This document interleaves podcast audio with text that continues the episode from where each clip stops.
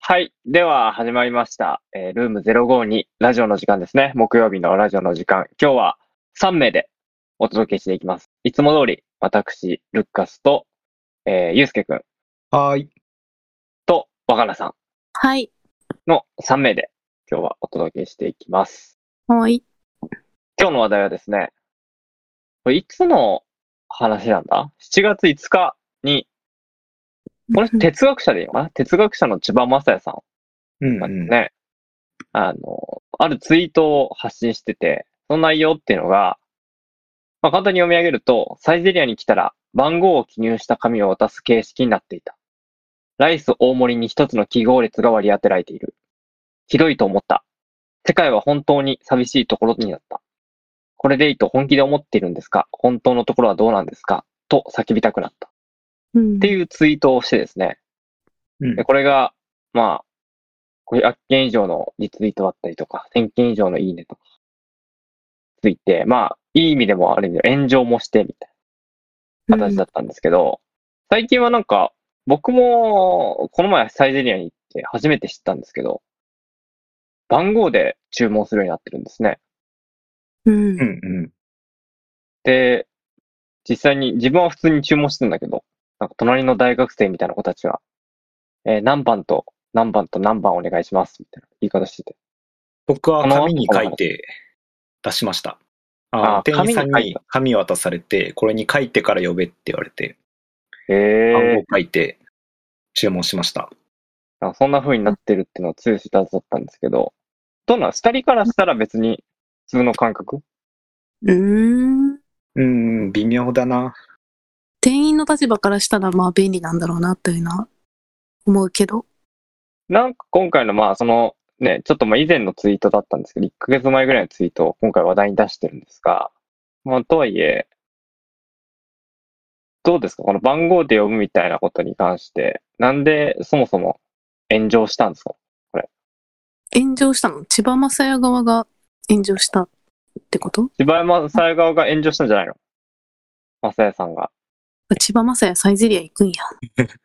あ、それで炎上したのお前がサイゼリアに行くんじゃないっつって炎上したというよりは、まあ、はい、賛否両論あったって感じだった気がします。ちょっと僕も覚えてないですけど、えー、この千葉さんが言ってるように、確かに気持ち悪いよねとか、怖いよねって言ってる人がいる一方で、うん、なんか時代についていけない老害だみたいな、いう言い方してる人もいましたし、うんうんうんまあの、何がいけないんだ、反論してみろみたいな態度の人もいましたね。うん。なるほどね。いけないって言ってる人たちっていうのは、やっぱりその、番号で注文するみたいなのが、うん。なんかこう人間味がないとか。そうですね。そういう話なのね。うん。あと、あの、紙に書いて渡すとかだったら、こう、まあ一応、店員さんだって、こう、提供してくれる側なんですけど、そういう提供してる側に対して、こう、感謝を述べる。まあ、実際に述べなくても、こう、言葉を伝えるタイミングがなくなることとかも嫌だなって人もいた気がします。なるほどね。逆にいいと思ってる人たち、まあ、これに対して反論してる人たちは、まあ、その方が、オペレーションコストとしては簡単になるし、うん。まあ、お店がうまく回っていくためにも、近代化してるって意味ではいいよねっていうふうに捉えてるかなそうですね。それが大きいと思います。で、あと、僕は結構、どっちの言い分もわかるなって感じなんですけど、うんまあ、この番号式を肯定する点として、なんかサイゼリアのメニューって結構名前こだわってるんですよね。割と、なんとかのなんとか風みたいな、めっちゃ長名前長かったりするじゃないですか。うんうん、あ確かに店員さんに頼むときに、あの、うん、結構い、一時めっちゃ丁寧に読み上げてたんですけど、うん、店員さん側が略して、何々ですねって言われ言われると、ちょっと、えって思ってたんで、いや別に店員さんは悪くないですけど、なんか、って思ってた時期があるんで、まあ確かに楽でいいなと思ったり。こだわってるのに番号にするの面白いね。うん。あと、外国人の人が頼みやすいみたいな意見もあって。ああ、番号だなと思った。うん。はいはい。いや、海外行くと、ね、レストランの注文とかも大変じゃないですか。んうんそういう意味では確かに楽だなとも思って、まあ、そういう点もあります。そういえば、まあ、this, this って言えばいいもんね。まあね、うん。なんか、あの、パッドで、タブレットで注文したりとか、ああ、スマホの QR 読み込んで注文してるのも増えてる中で、そっちよりもなんか、この番号っていう方が問題になってる気がするのは、なんでなんだろうね。別にその、むしろ番号を、の紙を渡す方が店員を介してるという点では、まだ人が残ってる感じはするけいや、それも、それもってより、それはど。うん。食べ物へのこう、なんか、文化的な背景だったり、うん。そうんの食材そのものへのリスペクトみたいなのがなくなるからっていう意味だと思うけど、その食べで物の名前にすごい文文化的な背景あったりするじゃん。うんうんうん、あとは、メニューの名前にどんな食材があるとかがうん。分かったりするじゃん。そういうのが見えなくなる。ただうのん、う。うん、栄養価とカロリーになっちゃうみたいなんあ違和あ。感なのかな。まだ名前があるだけタブレットだろうがいいってことね。そこの料理名に対して記号をこう当てがうところに違和感があるってことだもんね。うん、多分。あとまあ今回は、これがサイズだったっていうことが結構大きいんじゃないかなと思って、うん。おい、どういうことですかサイゼリアって家族団らんの場っていうテーマじゃないですか、一応。うん。うん。そうフなんファだ。ミリーレストランだしァ。ミリーレストラン。うん。そっか。で、まあ家族が来て、こう、いろいろ会話しながら、家族のひとときの時間を過ごすっていうテーマだからこそ、うんそういう人間味とかがすごい求められてる気がして、これは別にうんうんマクドナルドとかだったら、なんかそんなに問題にならない気がするんですよね。うーん。いや、それは思いました。うん。サイズもファストフード感はありますけどね。まだからあ。そこだよね、サイズ自体がもう方向性として、そういうファストフード的な位置づけに切り替わってきてるのか、うんううん。ん。それともまあ、古きファミリーレストランの形式を保っていくのか、うん。そこの方向性がわかんない。もしかしたらもう変わってきてるのかもしれない。だから今まで絶妙な位置だったのに、ついにマクドナルドに落ちるのかみたいな意味の怖さなのかなと思ったけど。ということか。確かにマックの方が違和感がないのはないな。ね、マックで別に番号で呼ぼうかうんな。まあ、ありそうじゃん。うん。うーん。実際になんか、クーポンとか番号な気がしてきた。マックの。そうね。うん。やっぱ、サイゼリア、まだ昔のまま、家族団らんの場であれって思う人にとっては、うん。やっぱりちゃんと店員が、最初入った時に笑顔で話してくれるとか、うん。家族とこう会話する時に、あ、このなんとかなんとかのペペロンチーノすごい美味しそうみたいな話をしたりうんとうんうんか、店員さんありがとうねっていうこう会話したりとか、そういったことも含めて体験の一部だっていうふうに思うんじゃないかな。うん。メニューから、そのなんとかパスタとかの名前が消えなければ、確かになんかいい気はしてきましたけど。注あ文すそうる、だね。うんうん、時だけ、記号にっていう。なんかそのさっき載せてくれた地下鉄の図みたいな、地下鉄に例えてあのるサイゼリアのメニュー番号が地下鉄っぽいから路線図にしたっていう、あの、ツイートが上がってってですね、まあ、それを少しあの話題に上げてたんですけうんうど、そうです。ありがとうございます。 それ見て思ったのが、なんか京都の地名とかって、四条、五条とか、なんだっけ、三条とか、あ五番の目で、こう、ある意味、なんか論理的に決まってるっていう面では、なんか一緒じゃないかなって思って、その、ーうん。昔から実はやってたことで、もはやなんかその市場とかもちょっと風情を感じるって、ただ慣れただけっていう。で京都の道意味わかんないもん。真四角すぎて。っうんうん。ていうのを思ったから、なんか、京都の人、慣れたらこっちの方が分かりやすいみたいな、簡単だよってよく言うけど、まあ、そういうことなんだろうなって。なるほどねあ北。口さんってそうそうそう。っていうのを言いたかった。いやーでもな、なんか感覚的には、いや、そんなに賛成じゃないんですけどね。あ、そうなんだ。うそん。れはどうしてええどうしてなんだろう。うーん。この注文するときに、ちょっとあんまり本質的な理由じゃないかもしれないけど、注文するときに何て言おうかなっていうのも結構考えてたりしません。それこそさっき、イースケが全部読み上げるって言ってたけど、私は読み上げずに、どこをどう切り取るかっていうのを考えるのが結構好きこの必要最低限で他と区別するっていうのを考えながら注文してるんで、それが失、なんか奪われるなって、まず思いました。独特すぎるでしょ。そうまあまあ、これに限らず、こう、番号化って、いろんな場所で、特にね、IT がスマホで起きてくるんじゃないかなと思うんですけど、まあ、マイナンバーとかそうじゃないですか。うん。うん。うんあれもね、最初は人間に番号をつけるなんて、囚人と同じだみたいうん。な批判とかもありましたけど、まあ、最近はもうなんか、普通になってきて、誰も何も言わないけど、まあ、それとも、まあ、ある種ちょっと近しいところはあるよね。うん。人間味がなくなっちゃうっていう。うん。うん。え、ルッカスさんはどうなんですかどう思いましたうーん。そうだね。だまあ、別にね、け経営の問題で言えば全然ありなんだと思うんだけど、うん。そうだな。なんだろう。でも自分だったら番号で注文しないなって思うな。 2個選択肢があったらってことですかうん。うん。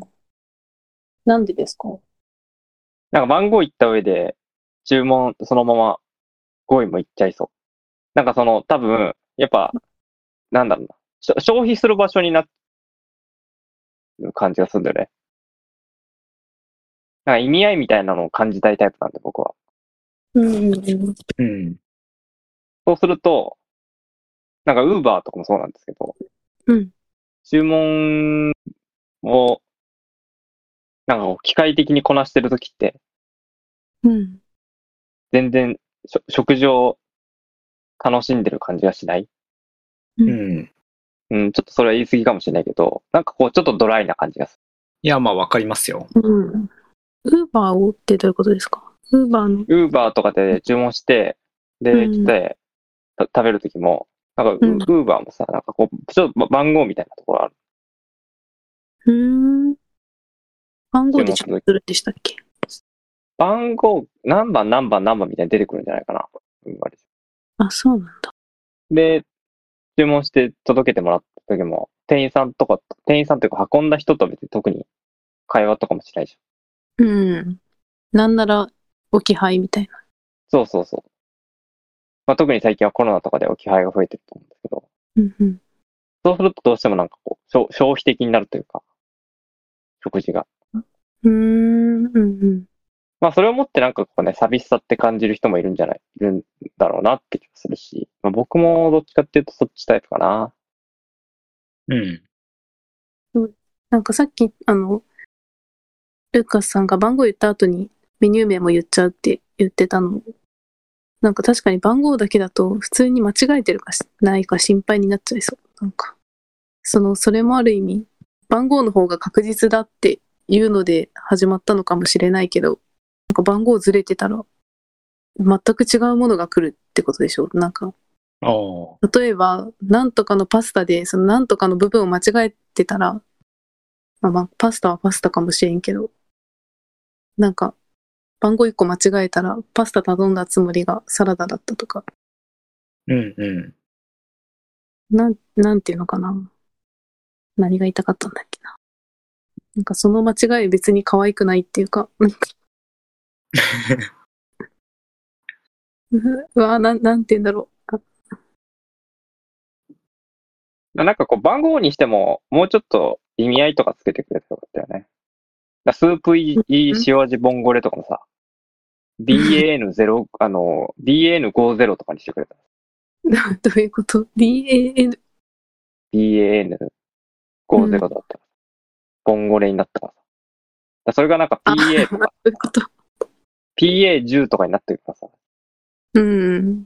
こうなんかこう、形式的、便宜的につけられた感がすうんごい。うんうん。そうそうそうそう。そうです。P はパスタの P なんでしょう、でも。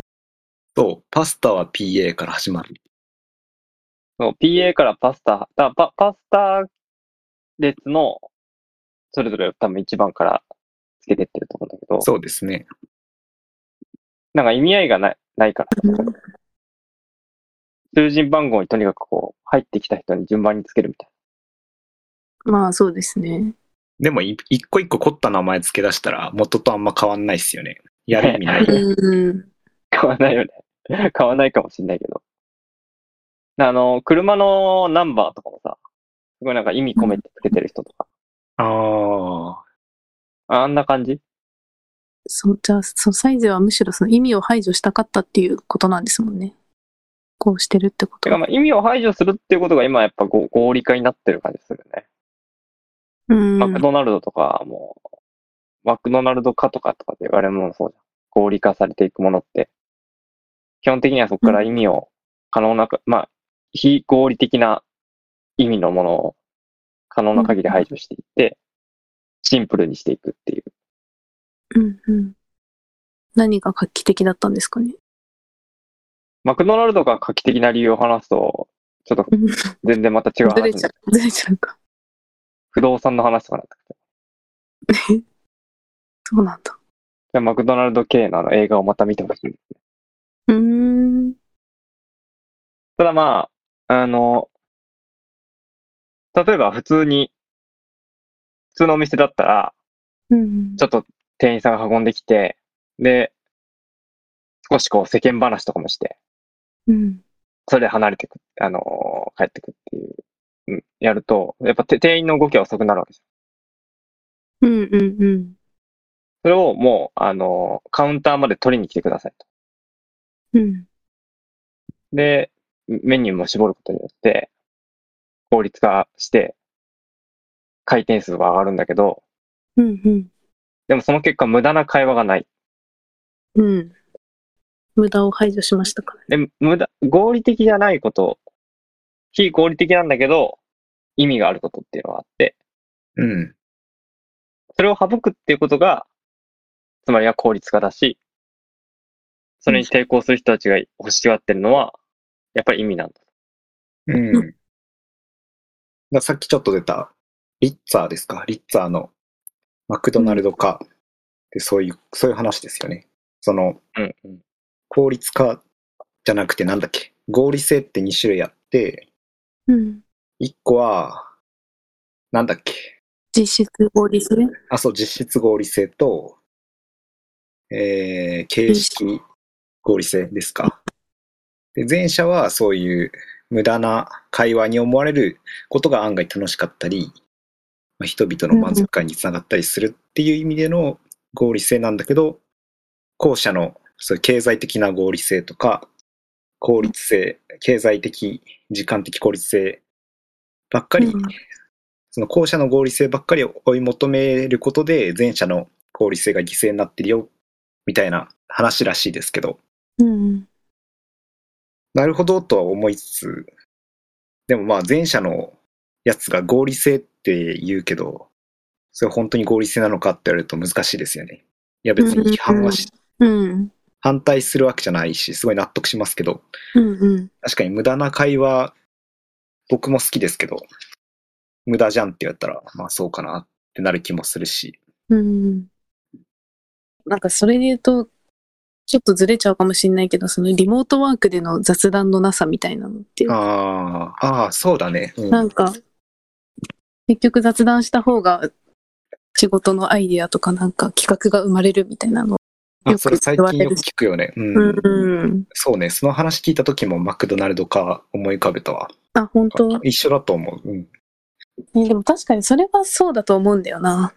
まあ仕事の仕方とか分野にもよるのかもしれないけれど、雑談のうち多分90%ぐらいは本当に雑談で、たまにあるその10%が仕事につながったとしても、 10%の部分だけ抽出して雑談できないから、うん。なんかの無駄も必要というか、うん。 90%は甘んじて受け入れ、で、10%の部分を拾えるかどうかって。やそもそもそういうことを考えてするのが雑談ってするもんじゃないから。うん。うん。まあ、結局、なんかその手段として考えてるんだったら、例えば、うんこのサイゼリアの例にしても、うんうんメニューの中でじゃあ柔らか青豆のオンサラダとかあるけど、うんこれ別に豆、青豆サラダでもいいわけじうん。ゃん。柔らかとか別にいらんし、みたいうん。な。わかるしなくても思うけど。うん。なんかそそこに、例えばまあこれがついてたからとい、ついてるかついてないかでマーケティングによる違いがあるかどうかみたいなのを、まあもしかしたら大手だからかなりチェックしてるのかもしれないけど、うん。とはいえ、なんか別にそういうのがなくても、うん。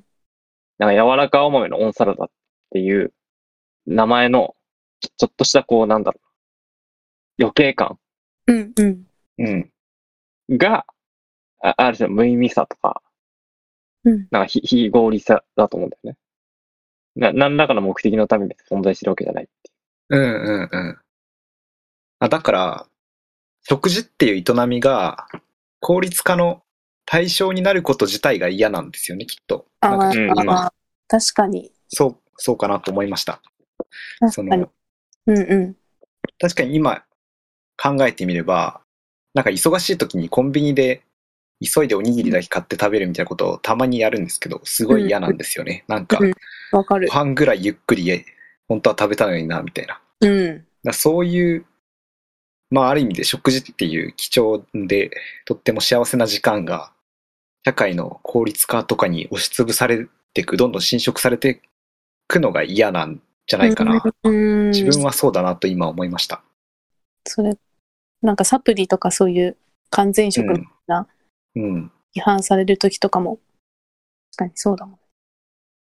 はい近代化によってこう、まあ、げ特にまあ現代化かな現代に進んだことによって僕らはこう文化的に豊かな生活ができるようになったはずなのに、やってるのはこう食事とかの効率化みたいなところに向かってるとすれば、なんかそれをこうディストピア的にうん感じたりとか、そそもそもぶ文化的になったはずなのに、じゃあももっとこう、無意味な食事とかを楽しめるようになったはずなのに、やってることはこう効率、さらにおす推し進めていくとか、文化とかけ離れたところに進んでいくっていううんのに対しての違和感とか批判なんじゃないかなって気がするね。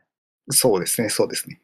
だから安らぎの時間じゃなくなるのも嫌なのかななんか、移動、交通手段結構ゆっくりしたやつ使うの好きなんですけど、僕。うんうん。国内の遠いとこ行くときも飛行機じゃなくて新幹線とかなんなら在来線でゆっくり行ったりするんですけど、なんかああいうのって強制的にゆっくりできる時間だからすごい心安らぐから好きなんですけど、うんうん食事もその側面があるのかなって思って、ご飯食べるって必要な時間だから、まあちょっとぐらいゆっくりしてもいいかなみたいなうん感じないですか。だからそれ、うん。それが奪われるのが嫌なのもある気がしてきた。さっきのと近いけ ど。そうね。だから僕は、やっぱりそう考えると、タイで行った時は、どんだけ言われようとも、ゆっくりと柔らか青豆のオンサラダって、注文するって決めたわ。うん。抵抗し続けて。そそのなんか無駄な感情を楽しむ。味わう。うん。そんなところですかね。はい。まあなんかこういう合理化とか機械化みたいなうん話、効率化みたいな話は、またいろんなば形で取り上げられそうですね。そうですね。僕とかあ若菜さんはうん割とそういうのを受け入れがちな方だと思うんだけど、あ、本当？でもはいか今回は結う構んみんな引っかかってて、うん。面白いなと思いました。えだ若菜さんそうじゃないいつもうん。先進的なイメージあるわ。そうかもいいんじゃないみたいな。結構保守的な、保守的だと思ってたけどね。嘘。うん。そうなんだ。こういうことを言ってるとね、やっぱこう時代についていけてないとかって言われちゃうんですよね。うーん。でも文化に、なんか生活がこ効率化を推進しようとして追われてる人とさ、それを超えて穏やかに、あそそれを、そのなんか穏やかに無駄を楽しんでる人とさ、うん。どっちの方が先進的なのかっていう。確かに僕。は考える。うん。そんな問いを投げかけた上で、どう終わろうと思い ます。 これ別に結論出ないから。まあ、またこういう話も。そうですね。じゃあ、えー今日のルーム052ラジオの時間は以上で、はい。また来週。はーい。バイバイ。ツイッターもチェックしてください。お願いします。